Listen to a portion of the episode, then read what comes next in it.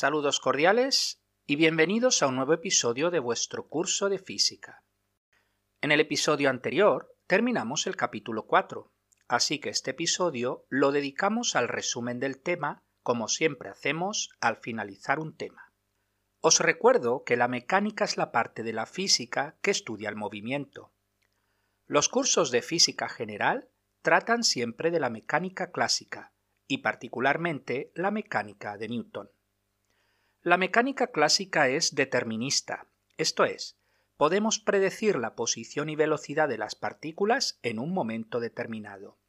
La mecánica cuántica, por ejemplo, rompe este esquema y entramos en un mundo indeterminado. En particular tenemos el principio de incertidumbre de Heisenberg, por el cual es imposible conocer simultáneamente la posición y velocidad de la partícula. Otro aspecto importante en la mecánica clásica es la concepción del espacio y del tiempo absolutos. Esto simplemente significa que todos los observadores medirán el mismo espacio y el mismo tiempo. La mecánica relativista de Albert Einstein rompe este esquema, introduciendo una concepción del espacio y del tiempo relativa, es decir, que diferentes observadores medirán de forma diferente el espacio y el tiempo. La mecánica clásica newtoniana se basa en las fuerzas, es decir, que si conozco las fuerzas puedo determinar el tipo de movimiento que realizará la partícula. Existen otras formulaciones alternativas, por ejemplo, la mecánica lagrangiana y la mecánica hamiltoniana, que se estudian en los cursos universitarios de física. La mecánica se subdivide a su vez en dos grandes áreas, la cinemática que estudia el movimiento sin tener en cuenta las causas que lo provocan. Se trata así de un estudio descriptivo del movimiento y la dinámica, que estudia las causas que provocan el movimiento, las fuerzas.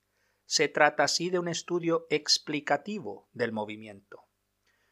Existe otra rama de la mecánica que es la estática, la cual estudia el caso particular del equilibrio entre cuerpos, cuando la suma total de las fuerzas es cero y por tanto la aceleración del sistema es nula.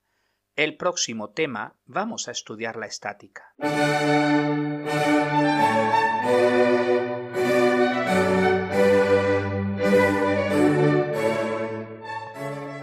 Una fuerza es un empuje o un tirón.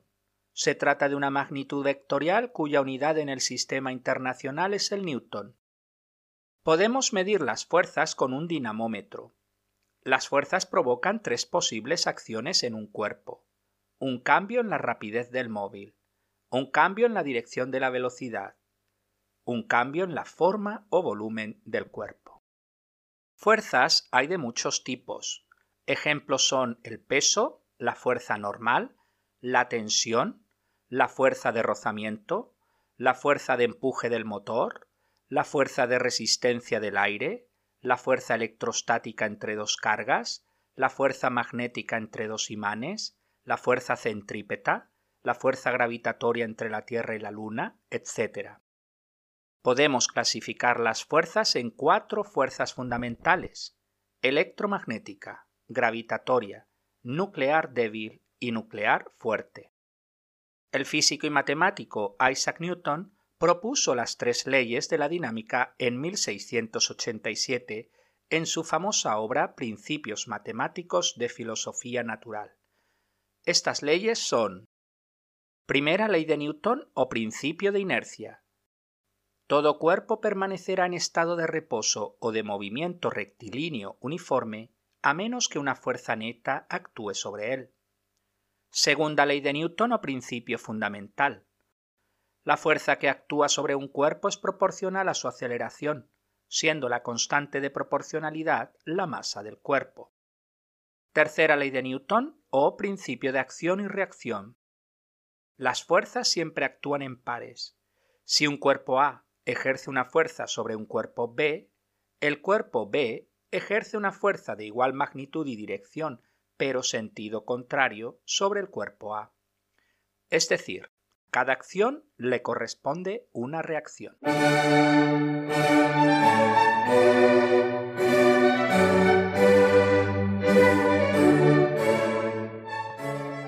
El principio de inercia nos permite entender el concepto de velocidad terminal. Imaginad un paracaidista saltando del avión.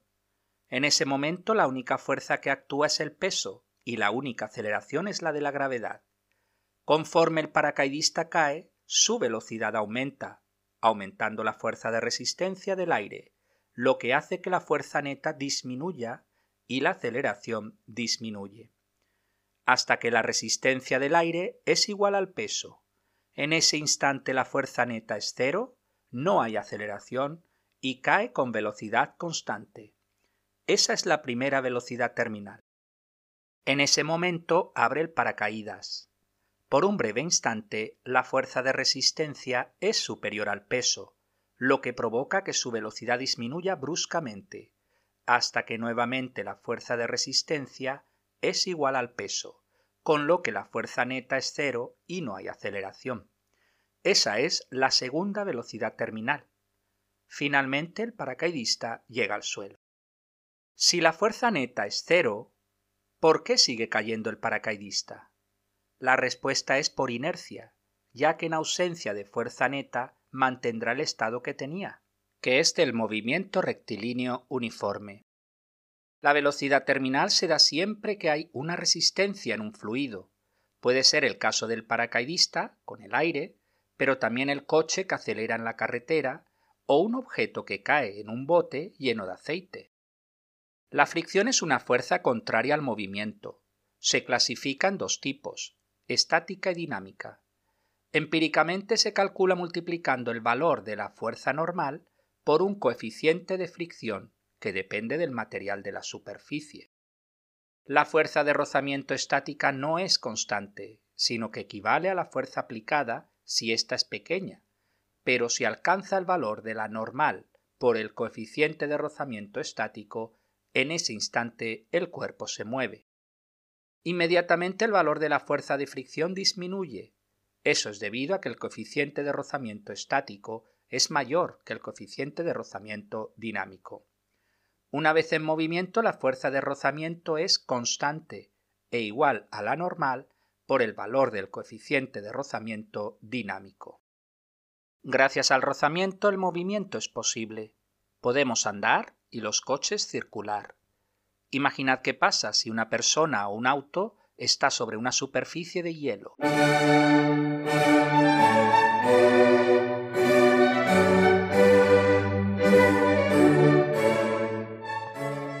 La fuerza gravitatoria es la fuerza de atracción que se ejerce entre dos masas. Cuando una de esas masas es nuestro planeta, entonces lo llamamos peso. El peso es la fuerza de atracción que nuestro planeta ejerce sobre un objeto.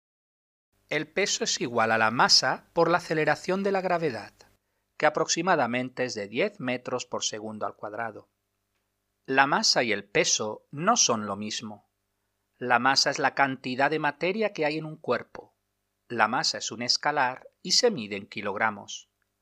El peso es la fuerza con que el planeta Tierra atrae a ese cuerpo. Es un vector y se mide en newtons. La masa es una constante, su valor es el mismo en la Tierra, en la Luna, en Marte o en el espacio.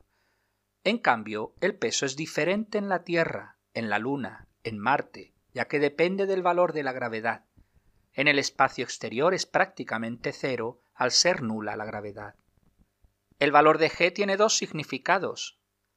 Como aceleración, un cuerpo en caída libre aumenta su velocidad en 10 metros por segundo a cada segundo. Como intensidad del campo gravitatorio. Un cuerpo de masa un kilogramo experimenta una fuerza de 10 newtons en la superficie de la Tierra. Las fuerzas de acción y reacción están sobre cuerpos diferentes. La Tierra atrae a cualquiera de nosotros, pero nosotros también atraemos a la Tierra con la misma fuerza y sentido contrario. Si ésta no se da cuenta, es simplemente por la diferencia abismal de masas. Fuerza igual a masa por aceleración no es la expresión más general de la segunda ley de Newton. De hecho, sirve solo si la masa es constante. Un caso donde no sirve dicha ecuación es en el envío de cohetes espaciales, ya que estos pierden una masa de gas importante. Para encontrar la ecuación general de la segunda ley de Newton, debemos introducir el concepto de cantidad de movimiento o momento lineal.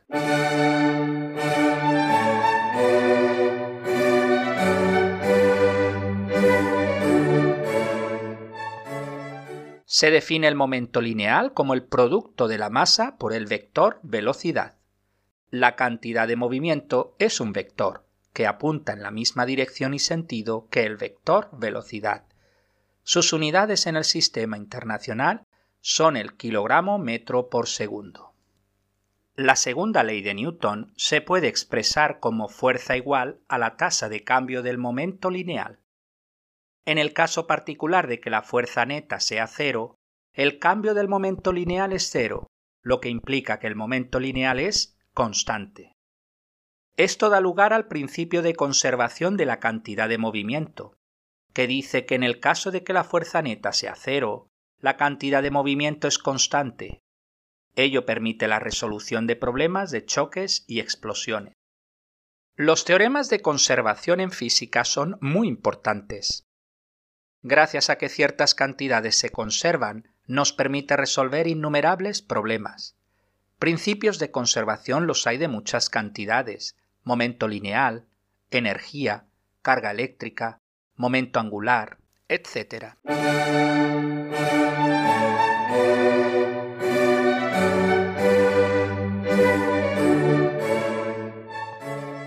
Las magnitudes físicas se dividen en escalares y vectoriales.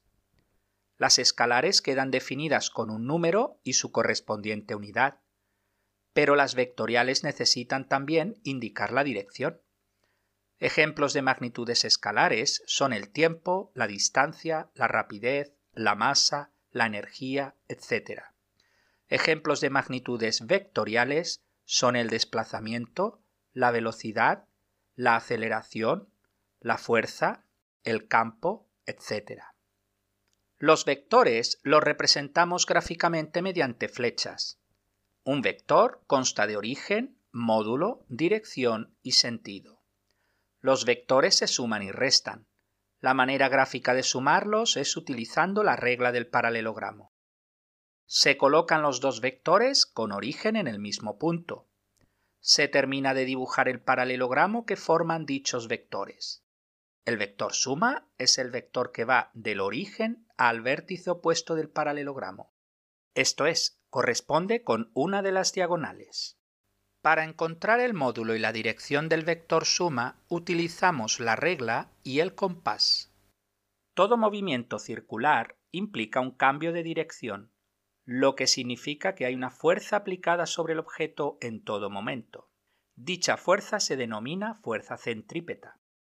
Se trata de un vector aplicado en el objeto y que apunta al centro de la circunferencia. La aceleración centrípeta también apunta hacia el centro de la circunferencia. En cambio, la velocidad es un vector tangente a la circunferencia. La fuerza centrípeta se calcula como la masa por el cuadrado de la velocidad y dividido el radio de la circunferencia. En cada caso particular debemos averiguar qué fuerza es la que ejerce la fuerza centrípeta. Ejemplos. Giramos en un plano horizontal una cuerda que tiene atado en el extremo un objeto, realizando círculos. En este caso la fuerza centrípeta es la tensión de la cuerda. Un coche que gira al tomar una curva. En este caso la fuerza centrípeta es la fuerza de rozamiento entre los neumáticos y la calzada. La luna gira alrededor de la Tierra. En este caso la fuerza centrípeta es la fuerza gravitatoria de atracción entre la luna y la Tierra. El electrón gira alrededor del núcleo del átomo. En este caso la fuerza centrípeta es la fuerza electrostática de atracción entre el electrón con carga negativa y el núcleo de carga positiva. Pues hasta aquí el resumen. Veamos ahora algunos ejercicios.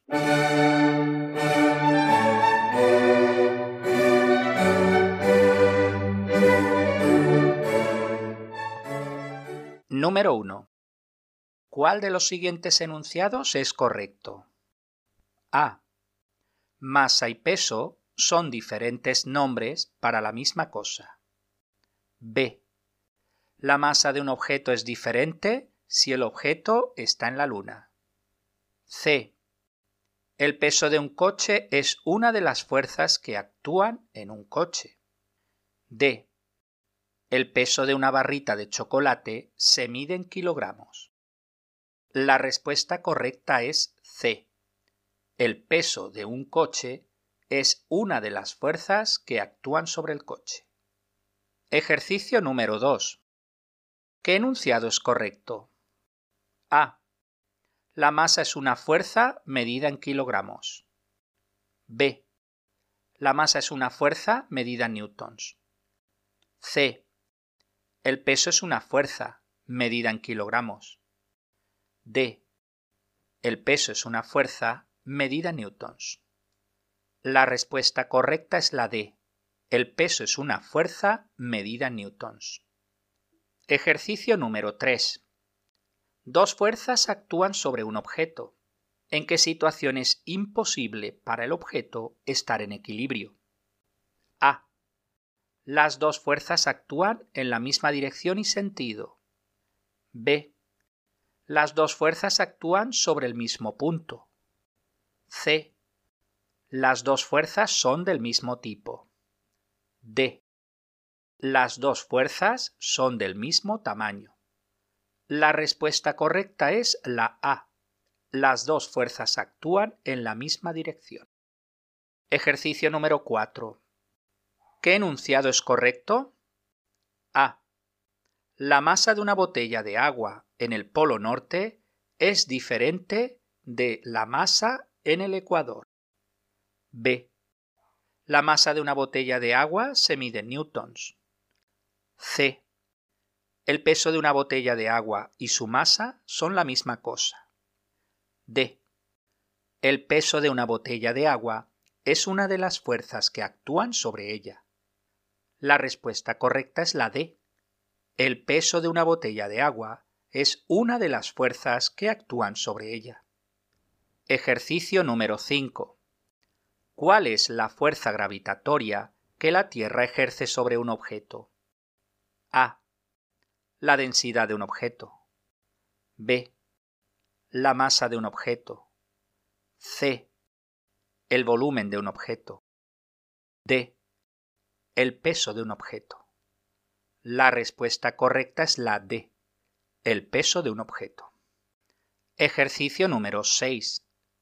¿Cuál de los siguientes enunciados es incorrecto? A. La fuerza puede cambiar la longitud de un objeto. B. La fuerza puede cambiar la masa de un objeto. C. La fuerza puede cambiar la forma de un objeto. D. La fuerza puede cambiar la rapidez de un objeto. La respuesta incorrecta en este caso es la B. Una fuerza puede cambiar la masa de un objeto. Ejercicio número 7. Un tren viaja a velocidad constante.